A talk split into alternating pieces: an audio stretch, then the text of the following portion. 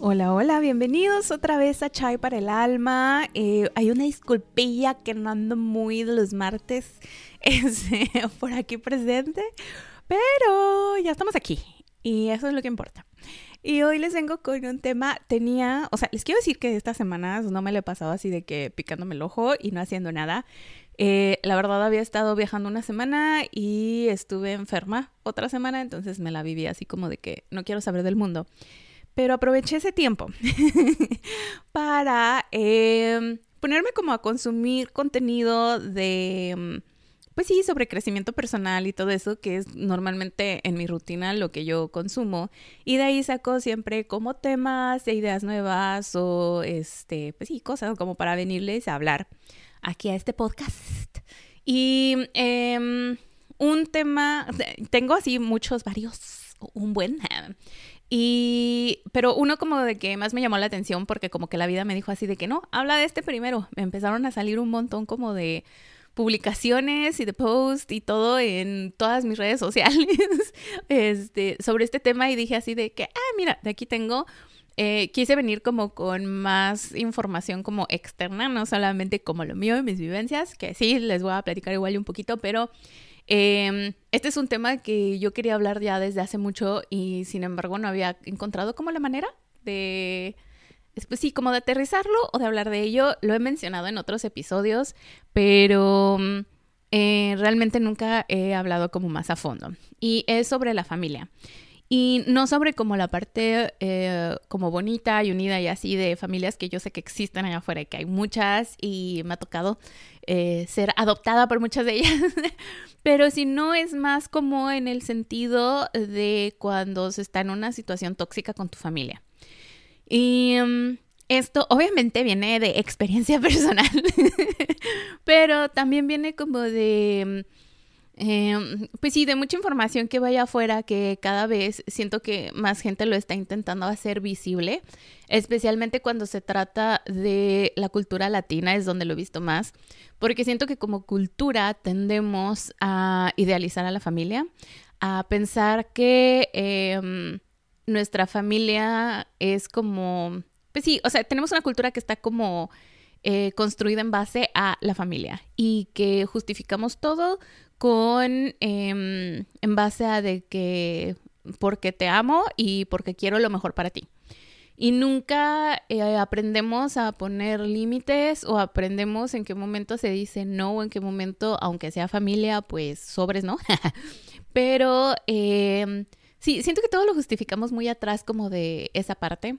Y quería venirles a contar un poquito como al respecto, sí, de mi vivencia, pero siento que no soy la mejor persona como identificando qué fue eh, o en qué momento em, yo me di cuenta de ciertas cosas. Creo que todo fue como de en el ah, improvisando en la vida y realmente como en situaciones en las que yo solita tuve que decir que no y mm, que sí igual y me costaron relaciones familiares y así pero em, que realmente no me arrepiento ya después de ello y eh, vengo, o sea, en base a eso es como de que quería yo hablarles el día de hoy porque encontré como muchos posts con información como padre en donde te dicen... Eh, como que, o sea, te incitan al decir de que no porque es tu familia tienes que aguantarlos, básicamente, pero em, también que te ayudan como a identificarlo, que es algo que, por ejemplo, para mí siempre ha sido como difícil, pero clave en la vida, porque, eh, o sea, es difícil saber cómo identificarlo, pero es clave una vez que lo haces, porque ya de ahí no hay vuelta atrás, o sea, es como de, eh, lo relaciono mucho, se me ocurrió ahorita, de cuando empecé a usar eh, lentes. Yo antes decía así de que veo bien, medio borroso, pero todo bien. y el día que fui por mis lentes, que me dijeron así, necesitas lentes, Silvia, y yo, bueno, y usé por primera vez lentes y salí a la calle y dije así de, así se ve el mundo. este, vi todo desde un nuevo lente, obviamente, y dije así de que, wow, eh, siento que es lo mismo cuando viene como en momentos tóxicos o momentos eh, de violencia psicológica, emocional, física, o sea, siempre es como un eh, que te abre los ojos, ¿no? Y quiero empezar con un escrito que encontré. Este, la verdad, siendo sincera, no sé quién lo escribió. Según yo, fue una psicóloga que lo publicó en Twitter. Yo la verdad me encontré con el escrito como reposteo del reposteo del reposteo. No fue algo que vi de la fuente. Pero me gustó mucho porque habla sobre el cómo identificarlo.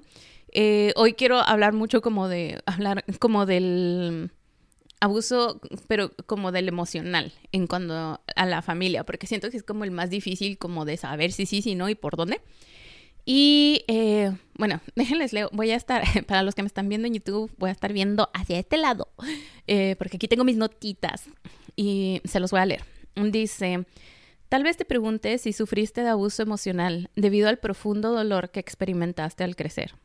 Pero tus padres no te insultaban ni te gritaban te resulta difícil poner el dedo en lo que te pasó, pero sabes que la experiencia de tu infancia ha dejado cicatrices.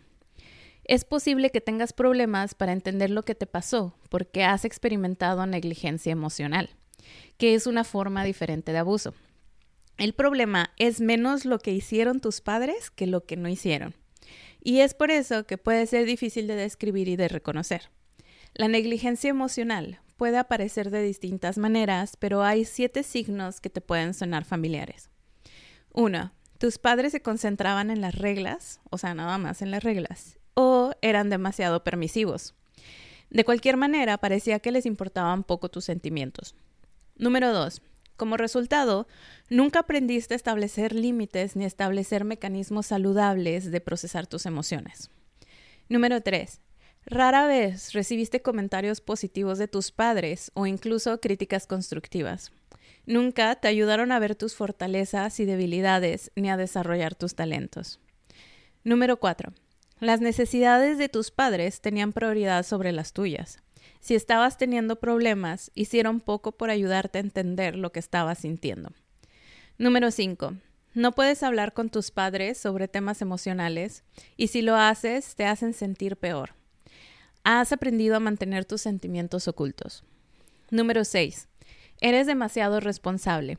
Puede que te sientas resentido por cuánto das y por lo poco que recibes.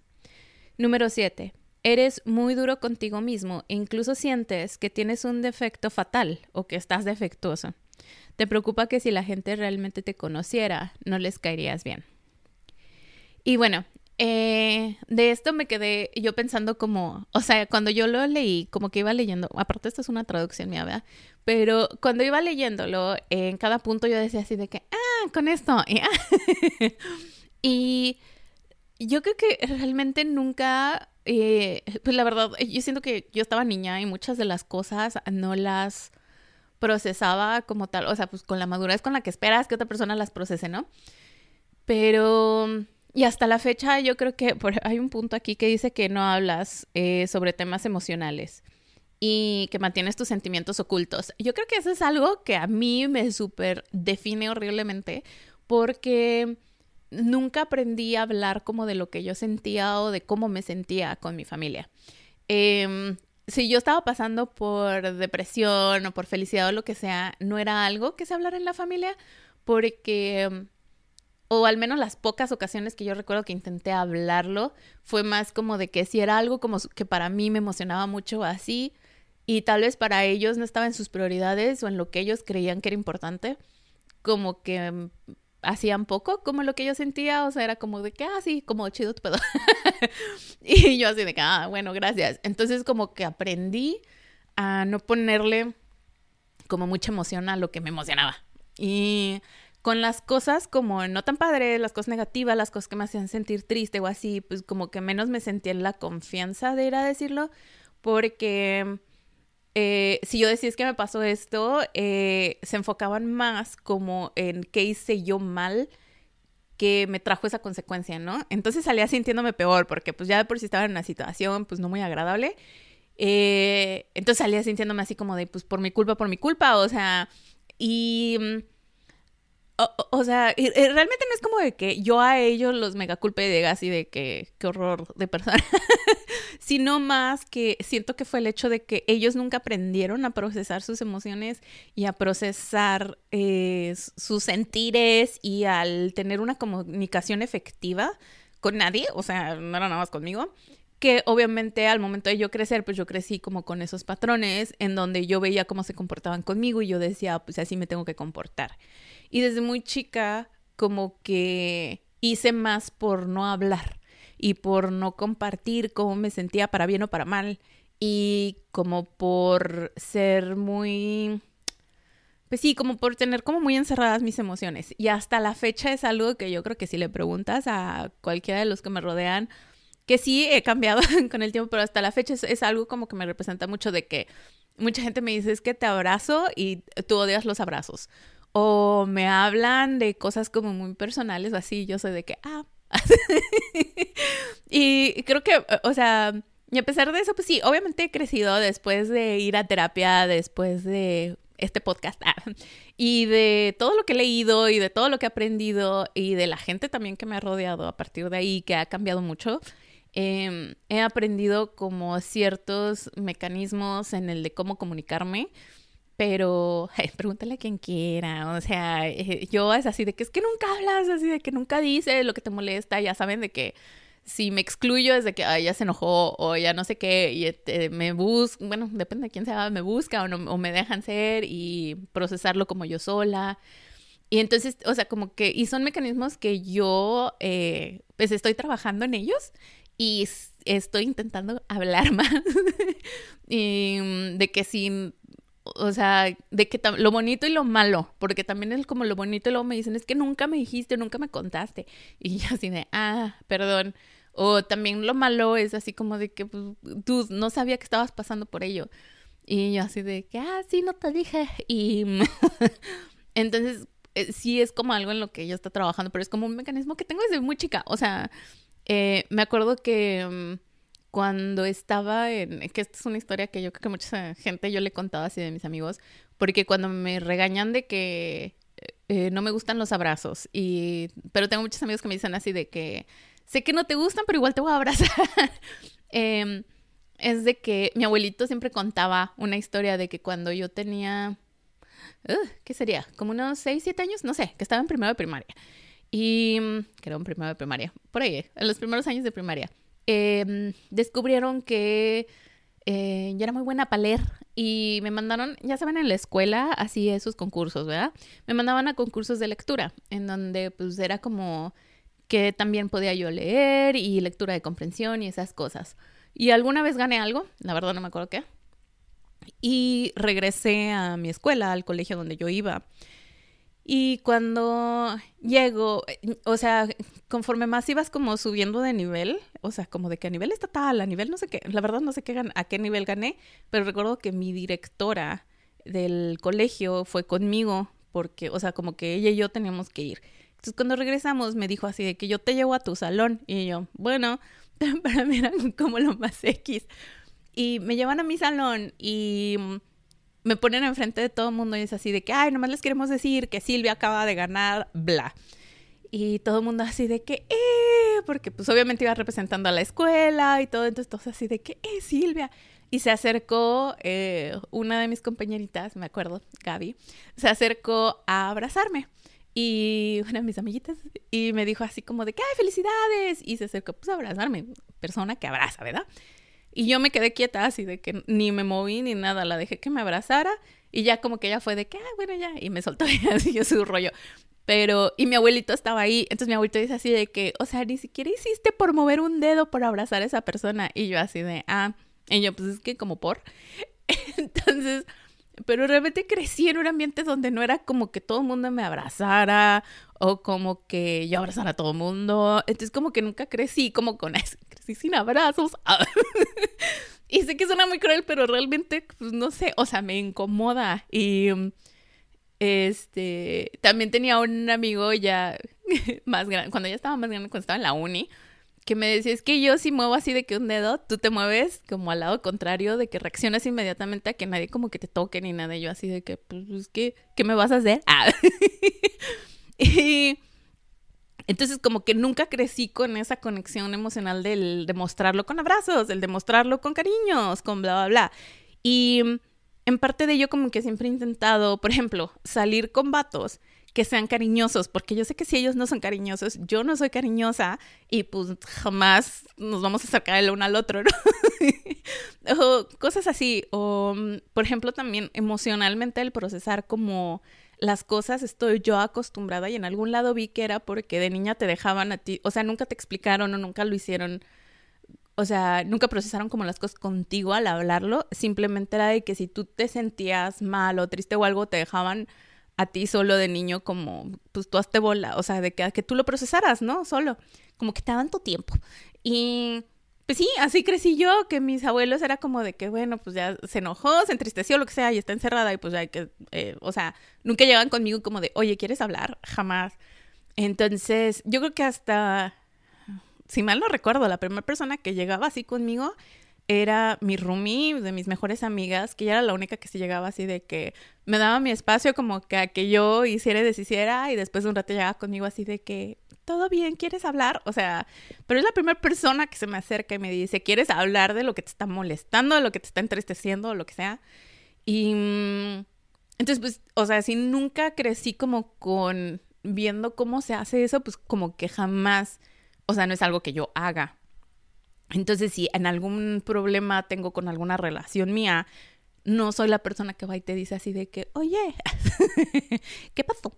Eh, entonces, o sea, pero hasta que no leí como estos puntos fue que yo me fui así como de que, pues sí, de niña nunca crecí con esto, o nunca se me enseñó a hacer esto, o nunca se me dio el ejemplo de cómo se hacía bla.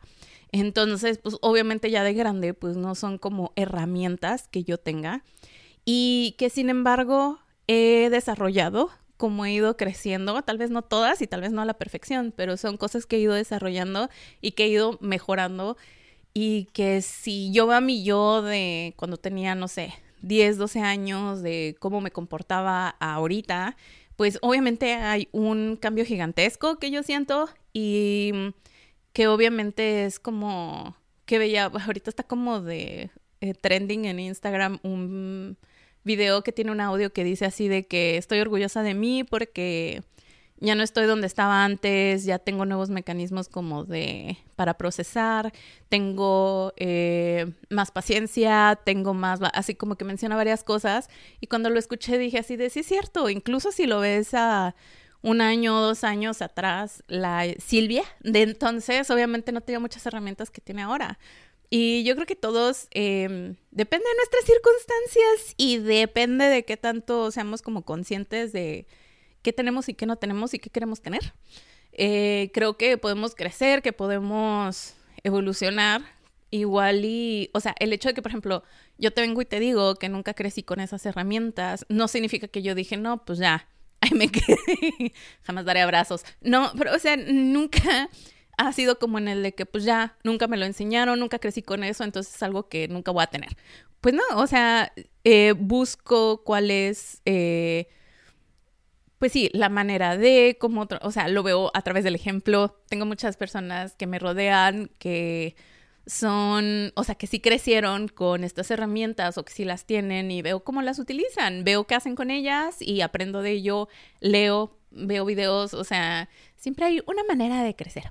Y mm, antes de leerles, porque encontré también otro, como otro escrito que de hecho publicó una amiga el día de hoy en la mañana, que me pareció, que fue lo que detonó, que dije, sí, de, este tema hablamos, em, que me pareció como muy bonito, triste pero bonito, melancólico pero bonito, sobre la familia tóxica, ¿verdad? Em, y el amor propio. Eh, una última historia que mientras como que veía todas estas historias o tema, em, se me vino mucho a la cabeza que fue cuando yo estaba chavita, eh, yo creo que como unos, como unos 12 años por ahí. Em, yo viví durante un par de años en un ambiente muy tóxico y muy tóxico personal hacia mi persona. y recuerdo que había una, aparte, o sea, ubíquenme, 12, 13 años, entonces obviamente así de que adolescente a todo lo que da, eh, hormonal a todo lo que da, o sea, yo en mi rollo acá de rebelde. Y viví una, un, en un ambiente muy tóxico con alguien que estaba siendo muy tóxico conmigo y yo pues como buena adolescente pues, reaccionaba muy mal a eso. Y eh, sin embargo, o sea, pasa ese tiempo y ya tiempo, años después, eh, ah, obviamente mientras todo eso pasaba, yo tenía gente con mi familia, gente cercana a mí con la que yo me desahogaba y yo iba y les decía, es que me hicieron no sé qué y es que no sé. Y ya saben, este... Entonces, obviamente, gente de mi familia fue así como de que, bueno, aparte ellos este, se chismeaban todos, entonces todo el mundo se terminó enterando. Y odiaban a la persona que, mm, pues sí, o sea, que estaba de tóxica conmigo. Y obviamente, pues lo escuchaban desde mi perspectiva, lo cual equivalía a que la otra persona era así de lo peor de lo peor y yo era una niña santa hada. no, pero eh, incluso siempre he sido como medio tranquila, pero bueno. Y mm, me años después pasa todo eso y años después yo pasé por años sobre todo en mi prepa pasé como por muchos años de depresión de procesar muchas cosas. Una de mis maestras se volvió como mi terapeuta y eh, hubo mucho que pasó a través de todo eso. Y pero años después uno de mis tíos que era una de la, de mis figuras paternales yo creciendo él era como uno de mis papás eh, él se sentó conmigo, no sé por qué estábamos hablando al respecto o salió el tema o lo que sea, y se sentó conmigo y recuerdo que me preguntó que si, o sea, que si yo no sentía, porque algún comentario hizo él que yo dije así de que ya, o sea, X. Y me dijo así de que, ¿cómo que X? O sea, no, no tienes enojo tú, no, después de todo lo que te hicieron, o sea, no tienes ningún como rencor o, pues sí, algo, así de que enójate. Y yo a mis, no sé cuántos años tenía en ese momento, pero probablemente ya tenía más de 18. Eh, o a los 18, sí, como 18 años. Em, yo le dije así de que, pues no, que em, igual en algún momento sí, obviamente, em, no soy de piedra, pero que ya no, que yo ya había decidido como que, pues ya, o sea, dejar ir como esos sentimientos negativos y que, no, y me dijo así como de que, ay, pues qué bueno por ti, es como de chido por ti. Pero me dijo, yo no. O sea, claro que a mí todavía me cae mal esa persona, yo todavía no los porto, yo todavía no, así de que se agarró a decir así de que no, o sea, yo no puedo. Y me dijo, no sé cómo pudiste tú. Especialmente porque pues yo había sido la que había vivido todo, ¿no? Para él solo fue que alguien le hizo daño a una persona que él amaba. Para mí fue el daño personal, me lo hicieron a mí. Y realmente yo decía, o sea, después de eso dije, primero como que, ¿qué diferencia? O más bien, ¿cuánta diferencia había en cómo habíamos reaccionado los dos a través de los años a una misma situación? Y cómo habíamos pasado los dos de años atrás estar enojados y estar diciendo así de que, ah, sí, bla, bla, bla, y diciendo pestes, a años después yo decir así de que, pues ya, o sea, lo dejo ir. Yo recuerdo perfectamente que en algún punto yo dije, todo este odio, porque yo nunca he creído, yo soy una persona que siempre crecí diciendo que yo no odio a nadie, porque el odiar es como un sentimiento muy fuerte que la verdad no me gustaría llevar conmigo. Pero eso fue a partir de eso, o sea, como a los 17, 18 años que yo decidí soltar porque yo odiaba a esta persona. Y mm, era una persona que iba a seguir existiendo el resto de mis días en mi vida. Entonces yo decía así de que el yo odiar a la persona, ni le está haciendo nada a la persona, la persona ni sus luces me fuma de que yo aquí así de que sí, maldita. y también dije así de que pues la única que se está haciendo daño soy yo. La única que todos los días se despierta así con el nudo en la panza y con gastritis y sintiéndose mal y con dolores de cabeza soy yo. Porque en esta edad y yo traía tanto estrés a cierto punto que yo tenía migrañas, que yo tenía gastritis, colitis, tenía, o sea, lo, lo que se puedan imaginar. Yo moría. Pero era realmente por todo este como rencor que yo le tenía a esta persona. Y yo decía, no, a ver, no, o sea, ¿por qué? Solamente me, el odio solamente me hace daño a mí, solamente a mí me está lastimando, me está haciendo daño emocional, mental y físicamente. Me está acabando a mí nada más. Nadie más está enterando, nadie más sabe. Así de que la persona que me lo hizo ni sus luces. Y dije, no, ¿para qué? Por mí y por amor a mí y porque me quiero yo, lo voy a dejar ir y voy a confiar en que Dios, el universo, como quieras tú llamarle, que el poder que está allá afuera, que maneja todo, que eh, se va a encargar de que todo se arregle, de que en un futuro todo va a estar mejor, de que esta situación se va a arreglar, cuando no sé, tampoco lo voy a forzar, pero yo sé que en algún punto esto mm, no va a ser así y que todo va a estar mejor y que esa persona va a aprender su lección, esa persona va a este, vivir su situación, su vida, lo que sea, y en algún punto le va a llegar la iluminación divina de decir así de que, güey, ¿qué hice? O sea, ¿por qué lo hice? Así como a mí me llegó la mía y que yo dije así de que yo también porque hice lo que yo hice, igual, este, estaba más niña, pero también porque yo hice lo que hice, porque reaccioné así y el decir así de que ya dejo ir y no voy a estar el resto de mis días odiando, o sea, qué horror vivir así. Y lo dejé ir.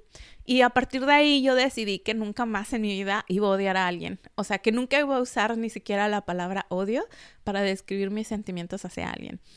Y después eso ha pasado muchas personas en mi vida, que sí la gente me dice así de que, güey, no lo odias. Personas que me, así, exes, que me han preguntado así de que, güey, me odias. Y yo así de, no, no te odio, o sea, jamás te voy a odiar, ¿no?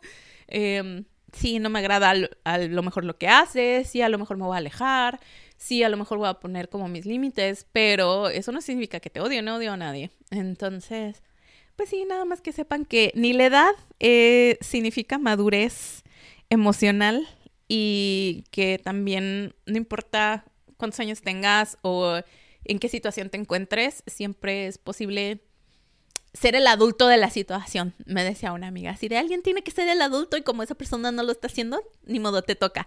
Así, así me tocó a mí ser el adulto en esa situación. Y ahora les voy a leer un em, el escrito que les digo que una amiga publicó y bueno, lo republicó. Y está muy padre, ya para cerrar, porque ya hablé mucho tiempo, perdón. Pero bueno, espero que les guste ya después de esto. Este, muchas gracias, ¿verdad? Em, dice, corta la relación con tus familiares hirientes. Ámalos, pero aléjate si ya no suman. No todas las madres ni los padres aman y defienden. Algunos solo luchan por sus ideales personales. Hay familias tan hirientes y dañinas que la distancia se convierte en el único remedio para sanar. Hay tíos enloquecidos que vuelcan en nosotros su ira, su rencor y sus heridas. Hay padres a quienes no les importamos ni antes, ni ahora, ni nunca, y hay hermanos crueles, abusivos, violentos y que se creen con derecho sobre nosotros. Hay familiares que traicionan, que roban, que hablan mal, chismorrean y envidian lo nuestro. Hay familiares que quieren verte bien, pero jamás querrán verte mejor que ellos, que se reúnen para hablar mal de ti y entre ellos consolarse haciéndote ver a ti como el malo de la película, que hacen bandos para desacreditarte, pensando que así son mejores que tú. Hay hijos que no aman a sus propios padres y que son groseros, que están con ellos porque les conviene y para obtener alguna ganancia. Hay familias que solo están para nosotros cuando les conviene y para seguir usándonos en nombre de la sangre que nos une es importante hacer una reflexión. Dejamos también de romantizar la familia, la pareja, los padres, los hermanos. Necesitamos crecer, evolucionar, sanar y poner límites. Es necesario ver la sombra, el lado oscuro de nuestro árbol y tener la fortaleza para alejarnos de lo que nos ha dañado. Tenemos que ser nuestra prioridad y dejar de sufrir por familiares que solo nos roban la energía. Cada quien que se haga cargo de su vida reconócelos, pero no formes parte de sus heridas, de su ira, de su abandono, su hipocresía y su manipulación. Los amo a todos, pero me necesito lejos de ustedes. Bueno, espero que les haya gustado y que esto les deje algo en su vida, que puedan saber identificar, que eh, sepan cuándo decir que no y, y sí, y que les ayude mucho, como todo lo que les traigo aquí, ¿verdad? Y eh, nos vemos el próximo martes. Let's hope. Y les quiero y gracias por escucharme. Vayan a seguirme a mis redes sociales. Por ahí luego ando publicando cositas bonitas, videitos, contenido. Y a Charlie Bebé, que les manda saludos. y ya saben, si no me siguen en YouTube, síganme también. Y vayan a verme por allá, mis caras que hago. Y los quiero y nos escuchamos la próxima semana. Bye.